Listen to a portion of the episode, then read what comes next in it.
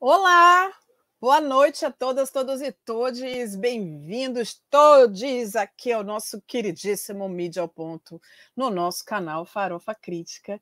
Sou Eliane de Souza Almeida e estamos aqui no dia 5 de abril de 2022. Gente, é impressionante como o tempo voa neste mundão, não é mesmo? Já, já é 5 de abril, já estamos no mês 4. Às 19 horas, pontualmente. Obrigada, querido Gui, que está comigo aqui toda semana. Bom, gente, a semana passada a gente teve algumas informações que foram interessantes que a mídia nem tocou, não é mesmo? Como, por exemplo, o fato de que a Dilma foi inocentada de todas as coisas. E a gente falou aqui no nosso programa e ninguém falou em nenhum canal da mídia hegemônica. Eu acho isso bastante sintomático, já que a gente está num período já de uh, pré-campanha, digamos assim, e o que a gente tem visto, que era uma coisa que eu estava conversando aqui nos bastidores com meu querido Gui, na verdade ele estava me falando, da organização da direita no sentido de fazer as pessoas acreditarem em muitas mentiras. E a gente vai começar aqui esse programa hoje também falando sobre uma grande mentira que foi contada essa semana, né?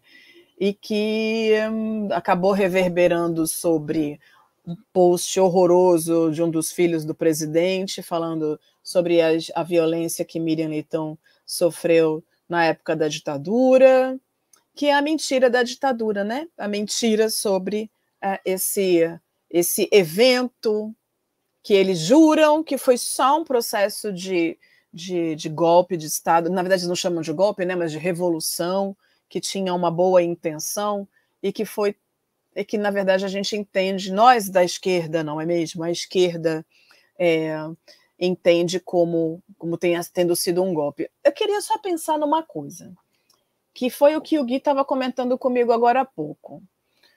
A direita está fazendo vídeos com jovens de 16 anos que estão fazendo campanha para fazerem os seus títulos de eleitores e votarem nesse ano, mas para fazer com que esses jovens votem nos representantes da extrema-direita, desses moralistas, da, da, do pessoal da, dos evangélicos, essa galerinha, gente boa que está roubando dinheiro da educação, não é mesmo? Os terrivelmente evangélicos, terrivelmente uh, honestos e tudo. Então, quando a gente para para pensar, então assim, tem algumas coisas que nos incomodam profundamente nesse momento. Uma que é uh, o, o, quanto é legítimo a gente pedir para que os jovens realmente façam seus títulos de eleitores e que eles vão votar. Mas é importante que eles votem com consciência em quem eles estão votando, para que eles consigam minimamente garantir uma vida mais digna na, na, velhice deles, que é o que os nossos jovens estão perdendo, o que eu praticamente vou ter que trabalhar até os 90, se eu viver até os 90 mas de qualquer maneira eu vou ter que trabalhar enquanto eu viver para conseguir ter o mínimo para poder pagar meu arroz e feijão. Mas a gente também pode parar para pensar em alguns termos, porque o que a gente vive hoje é uma guerra de narrativas. Então, o nosso presidente, quando vai fazer é, o seu discurso, ele diz que o Brasil não vive uma luta entre a direita e a esquerda, mas sim uma luta do bem contra o mal. E ele é o bem. Ele se posiciona como bem. Então ele quer continuar lá sendo o cara legal, porque afinal de contas ele é Messias, não é mesmo? E aí a gente está nesse, nesse processo. Uma professora no curso de Direitos Humanos da USP, que acontece todos os sábados a partir das 9 horas da manhã no canal Diversidades, do qual eu tenho o orgulho de fazer parte da equipe, professora Thelma, ela disse uma coisa que eu fiquei pensando porque é verdade, né? Ela disse que o termo progressista, ao qual toda a esquerda se agora se coloca como sendo progressista, que o termo progressista ele é primo irmão do termo capitalismo. E aí deu o quê? Um bug na minha cabeça, porque ou oh, se a gente busca progresso, qual é o tipo de progresso que buscamos? Porque quando a gente fala de uma esquerda, a gente fala de uma esquerda que não entende ah, certas políticas como possíveis nesse momento histórico. E a gente está vendo um recrudescimento da, da extrema-direita. Então, quando a gente fala de progressismo, ou de que somos progressistas, a gente quer progresso. E o progresso, ele só pode acontecer se essa manu... se existir uma manutenção da regra como ela está. Ou seja, a gente não vai, não está propondo nada de mudança efetiva. A gente só quer mudar as mãos de quem faz o que está sendo feito hoje. O termo liberalismo também está sendo questionado por pesquisadores em grandes universidades, no sentido de pensar, ok, liberalismo, liberdade para quem? E que tipo de liberdade estamos falando? Que é disso que se trata quando a gente vai começar a pensar no pensamento latino-americano a partir dessa decolonialidade, ou seja, o afastamento de tudo aquilo que é euro, eurocentrado para pensar de uma forma local, valorizando aquilo que a gente tem no local. Só que isso não é de interesse de quem está no poder. E por que, que isso conversa? Porque quando a gente fala de construção de uma narrativa, a gente está construindo, então, a partir de um processo histórico que coloca para a gente valores em duas palavras como progresso e liberdade, e que, na verdade, tudo isso nos prende dentro do capitalismo, que é o que nos faz sofrer. Então, é muito importante que a gente pare para pensar nesses processos de construção dessas narrativas, porque, na verdade, o que se busca, quando se busca revolução, que é o que a esquerda tradicional buscava, ela quer romper. E quando a gente fala onde está a nossa esquerda, Gui, pensando aqui no que você falou comigo há pouco, onde está a nossa esquerda que não faz nada? A nossa esquerda não quer fazer nada porque ela é progressista, ela quer progresso. Então ela quer só que o poder mude de mão, para que eles possam fazer algumas coisas dentro daquilo que a gente chama de direitos humanos, para dizer que ainda está dentro desse processo de buscar essa tal liberdade que o liberalismo, que a gente já entendeu que também é de extrema direita, também abraça. Então, se uma política chama busca liberdade, a outra é o progresso, ela não pode ser ruim. Ela não pode ser ruim, porque os termos em si são fortes para nos fazer acreditar que é possível ser livre e ter progresso. Mas a custas do quê? E é nesse sentido que os cursos de direitos humanos são tão importantes. Mas voltemos aqui também a falar sobre verdades e mentiras, que também tem a ver com progresso e liberalismo. Porque, na verdade, dia 31 de março foi aniversário, minha gente, do golpe, do golpe de 64. E aí eu queria mostrar para vocês a primeira imagem da nossa apresentação daqui de hoje. Mostra aí, por favor, Gui a nossa primeira imagem, que eu peguei lá do site oficial do nosso governo federal, tão bonito, que fizeram um texto fofo falando sobre o dia 31 de março, fazendo uma ode ao golpe de 64. Pode, pode pôr a primeira imagem, Gui, por favor? Gui. Ok, vamos lá, vamos ver como é que a gente consegue fazer por aqui mesmo. Bom, eu fui buscar um pouco de informação sobre uh, o golpe de 64 e encontrei no site História do Mundo uma, uma explicação sobre porque o golpe de 64, também conhecido como golpe civil militar de 64, foi realizado pelas Forças Armadas no Brasil contra o então presidente João Goulart. Esse golpe contou com o apoio de uma parcela dos quadros civis do país e foi articulado entre 31 de março, quando se iniciou a rebelião militar, e 9 de abril, quando foi publicado o ato institucional número 1, o AI-1. Gente, a internet do Gui caiu. E agora eu não sei se eu continuo na transmissão ou se eu estou fora da transmissão. E agora? Gui, meu querido. Bom, ele pediu para eu continuar. Eu vou continuar aqui. Bom, o que, que aconteceu então? O golpe militar foi conduzido entre 31 de março e 2 de abril de 64 e foi uma conspiração realizada pelos militares contra o governo do João Goulart. Esse conchavo uh, aconteceu por conta da insatisfação das elites, aqueles progressistas e liberais, não é mesmo? Com projetos realizados nesse governo, em especial com as reformas de base. Além disso, contou com a participação americana. Olha os Estados aí, Estados Unidos aí, minha gente. Com os Estados Unidos, porque eles entendiam que a política do João Goulart não atendia aos interesses deles. Então, financiaram várias instituições e campanhas de políticos conservadores a fim de minar o governo de Jango. Com a deposição de João Goulart, realizada pelo golpe parlamentar, oficializou-se o golpe militar de 64. Os militares, então, apresentaram à nação o ato institucional número um, que criava mecanismos jurídicos para justificar a tomada de poder. Pouco tempo depois, por meio de eleição indireta, o Marechal Humberto Castelo Branco foi eleito presidente da República Federativa Brasileira. E a gente fica como? Uma coisa de louco, né, minha gente? Porque é isso. O Gui voltou. Meu amor, coloca para mim, por favor, aquela primeira imagem, se você conseguir, de do, da, da, imagem do, do link. Isso, pois é. Publicaram então esse texto bonitinho, fofo, né?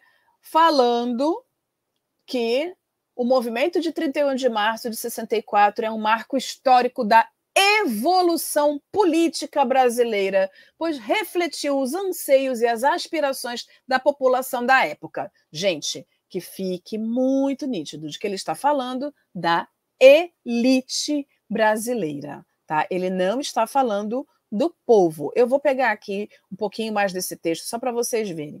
E aí ele diz o seguinte, que Analisar e compreender um fato ocorrido há mais de meio século com isenção e honestidade de propósito requer o aprofundamento sobre o que a sociedade vivenciava naquele momento. A história não pode ser reescrita em mero ato de revisionismo, sem a devida contextualização. Na verdade, ele está aqui dizendo que tudo o que a gente vê nos livros de história sobre o golpe é mentira. Então, ele diz aqui que nos anos seguintes, cadê? Vamos lá.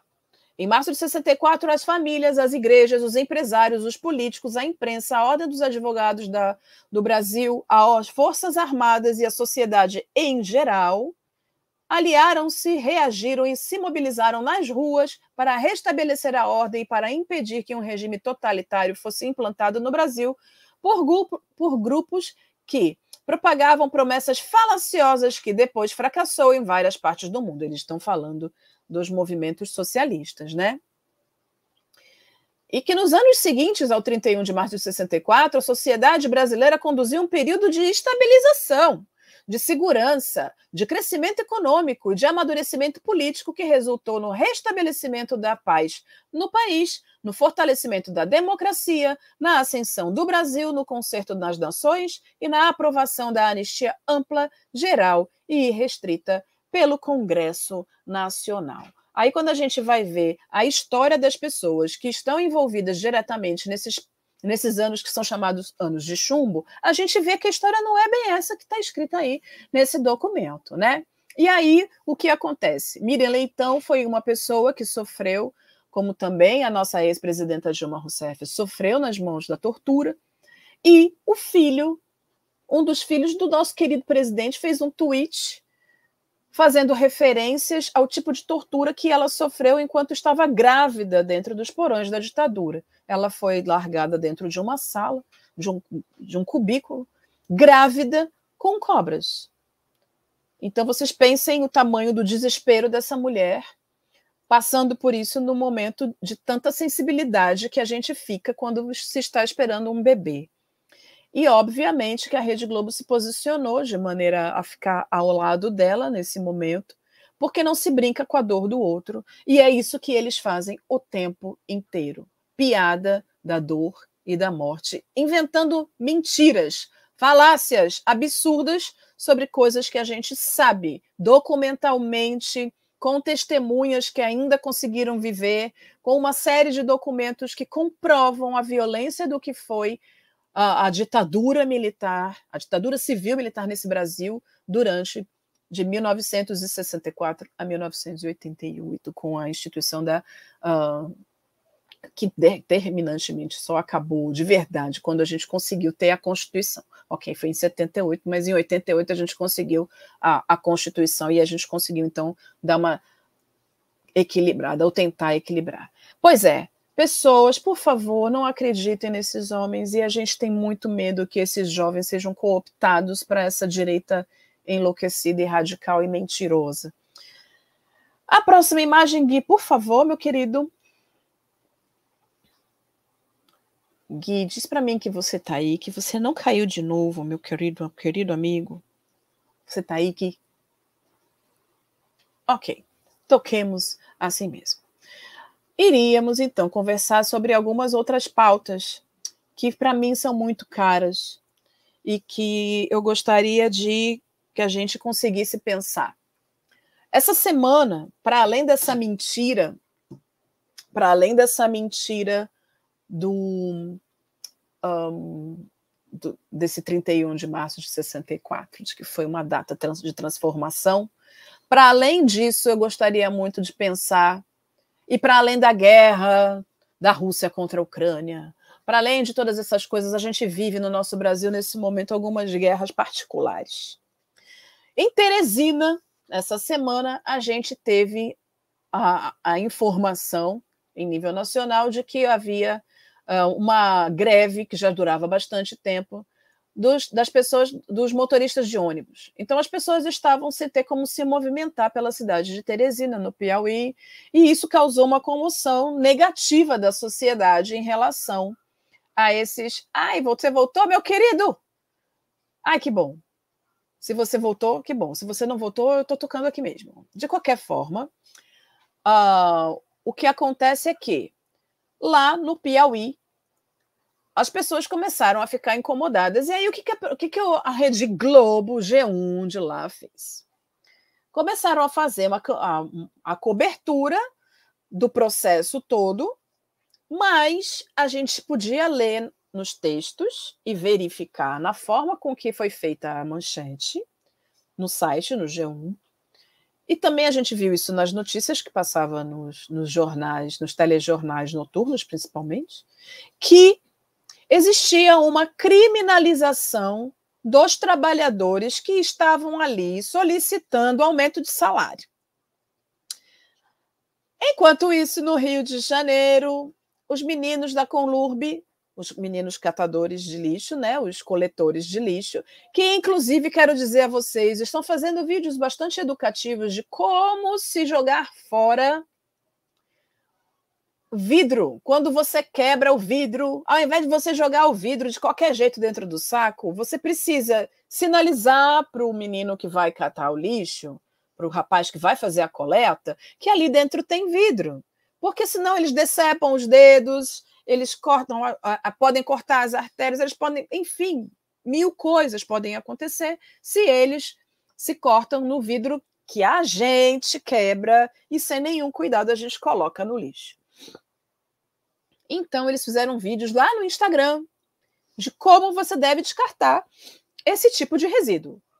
Bom, esses mesmos rapazes estão trabalhando desde que surgiu o tal do Covid desde que o coronavírus se entende como o vírus que está matando Deus e o mundo, e esses meninos não pararam de trabalhar. Então, todo o processo, tanto os motoristas de ônibus quanto os, os uh, coletores de, de resíduos, eles estão nas ruas trabalhando desde sempre. Acontece que, por conta dessas coisas todas, diminui-se a a quantidade de pessoas, porque muita gente foi demitida, e aumenta-se a carga horária dessas pessoas. E aí, então, eles iniciaram um processo de greve em busca de aumento de salário. O que, que a mídia faz? A mídia criminaliza a movimentação justificada desses trabalhadores que estão num estado de miserabilidade porque diminuiu a quantidade de grana que eles ganham, Nada muda para eles. A força de trabalho continua recebendo pouco, como sempre, e a gente sabe muito bem que é aí que aperta o calo. Mas o grande problema, tanto no Piauí quanto no Rio de Janeiro, é o discurso criminalizador do, uh, da mídia hegemônica. E aí o que, que eu ia mostrar para vocês? Que, na verdade, o discurso da mídia hegemônica ele é o de criminalizar, sim, essas movimentações. Então você não ouve, você não vê, os coletores falando por que, que eles estão em greve, quais são os problemas que eles estão enfrentando para poder para entrar, entrarem em greve. Quais são as grandes solicitações dele? Você não ouve a mídia fazendo isso. Você ouve a mídia ouve, falar com pessoas que estão ali sofrendo com o impacto daquela greve. Uma, uma, eu vi uma cena muito engraçada que eu achei maravilhosa que foi uma moça que estava lá paradinha esperando o ônibus, e obviamente o ônibus não vinha. E aí a, o, o jornalista foi lá e perguntou para ela: e como é que você faz então, né? E aí ela estava no telefone falando, estava mandando mensagem pelo telefone para a patroa, patroa dona Rosângela, que estava revoltadíssima que aquela moça muito jovem e não por acaso uma moça negra, que mora na zona norte do Rio de Janeiro e tinha que ir para a zona sul do Rio de Janeiro, ou seja, ela tinha que atravessar a cidade para conseguir chegar no trabalho e não tinha ônibus. E a mulher dizia para ela: dá teu jeito. E aí ela dizia, respondia para a mulher em rede nacional. Aliás, em rede local, ela não sabia que ia virar nacional. É, dona Rosângela, eu vou de avião para ir. Eu achei maravilhosa essa forma de lidar, porque é isso, senhores patrões. As pessoas, porque é uma rede, quem trabalha na sua casa e precisa atravessar a cidade inteira, não trabalha na sua casa porque ela acha divertido atravessar a cidade inteira, mas porque ela efetivamente precisa trabalhar e, aquela, e aquele dinheiro é importante para a sobrevivência daquela família, da qual ela faz parte. O grande problema é quando falta empatia. Então, falta empatia da população com o povo que está ali pedindo socorro para aumentar o seu próprio salário, porque afinal de contas eles não pararam durante a pandemia inteira, nem os motoristas de ônibus, nem os coletores de lixo. Como também falta empatia desses patrões em relação aos seus empregados, que precisam manter os seus trabalhos e que eles não têm como chegar ao trabalho porque não tem transporte público.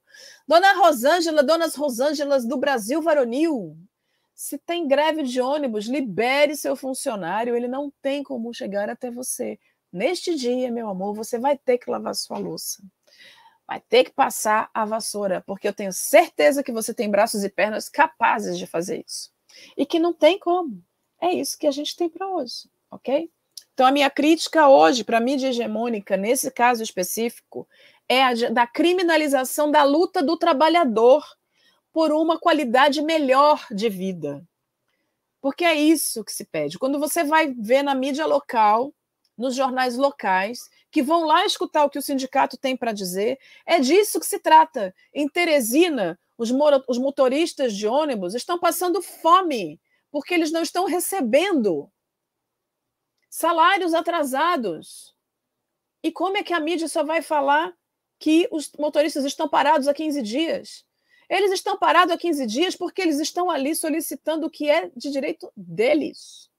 A mesma coisa com os meninos da Conlurb e com os motoristas de ônibus do Rio de Janeiro também. Existe toda uma precarização do trabalho. É necessário que a gente, enquanto sociedade civil, observe isso e dê muito crédito à mídia local, que vai escutar aquelas vozes que não estão sendo ouvidas pela mídia hegemônica. Bom, eu quero então aqui aproveitar que nós estamos aqui, só nós, não é mesmo? E eu quero dar para vocês a minha dica cultural. Vocês viram que foi lançado o filme Medida Provisória. Pois é, o Medida Provisória é um filme que foi dirigido pelo Lázaro Ramos, incrível Lázaro Ramos, e o filme tá o quê? Incrível, não é? Porque é isso. O Lázaro, quando bota a mão, minha gente, ele bota a mão para fazer história. E é isso. E o filme, então, de, mostra que em um futuro distópico, o governo brasileiro decreta uma medida provisória que é uma iniciativa de reparação pelo passado escravocrata, que provoca uma reação no Congresso Nacional e que aprova uma medida que obriga os cidadãos negros a migrarem de novo para a África, na intenção de retornar às suas origens.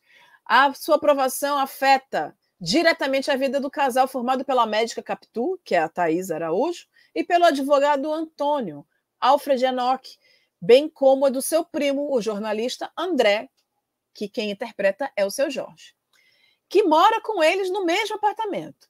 Então, nesse apartamento, os personagens debatem questões sociais e raciais, além de compartilharem anseios que envolvem a mudança de país. Ou seja, até estava na mira deles sair do Brasil e ir para a África. Mas o grande lance é que eles querem poder voltar.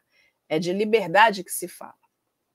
Bom, vendo-se no centro do terror e separados por força das circunstâncias, o casal, né, Capitu, e, o Alf, e, e Antônio, eles uh, acabam uh, se separando e não sabem se vão conseguir se reencontrar.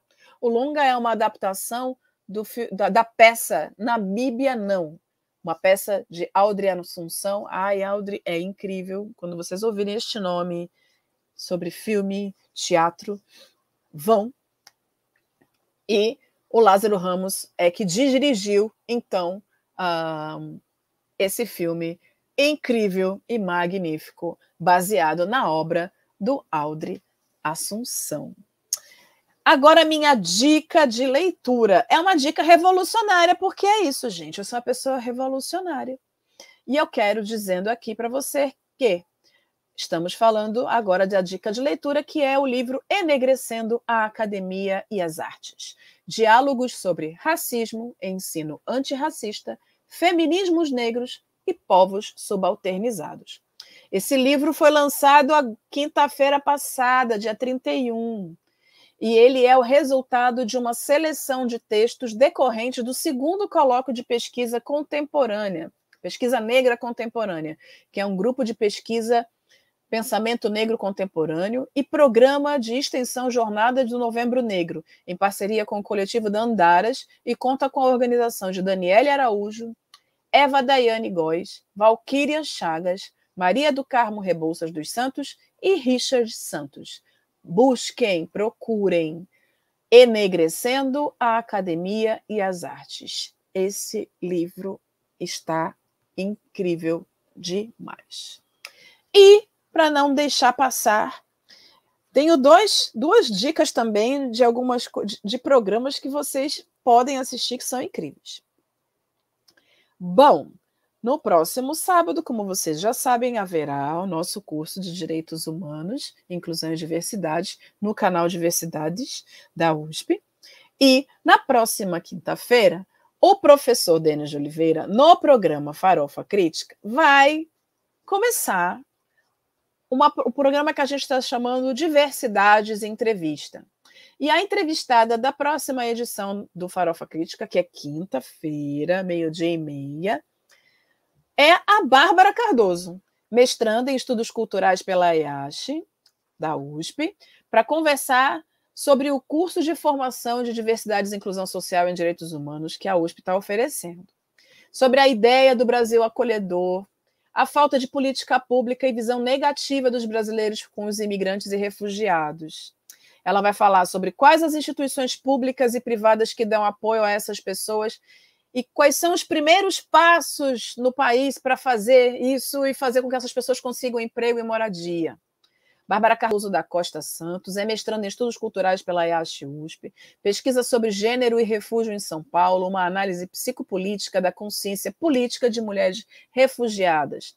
Formada em, no, em bacharelado de lazer e turismo pela Universidade de São Paulo, atualmente trabalha na CVC Corp e também com refugiados e imigrantes na cidade de São Paulo. Pois é, gente, tá tudo lindo, e é isso. Se você quer saber um pouco mais sobre essas coisas, fiquem de olho. Mas, e olha, o Farofa Crítica, às quintas-feiras, meio-dia e meia, vai começar agora essa sessão. Enquanto estiver acontecendo o programa, o projeto Diversidades, vai acontecer então o Diversidades Entrevista. Uma linda semana para vocês.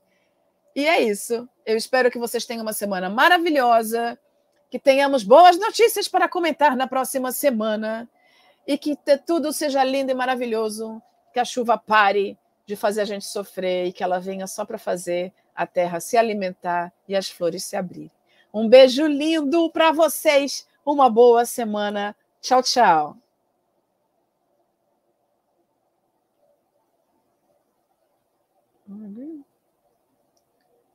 Yeah.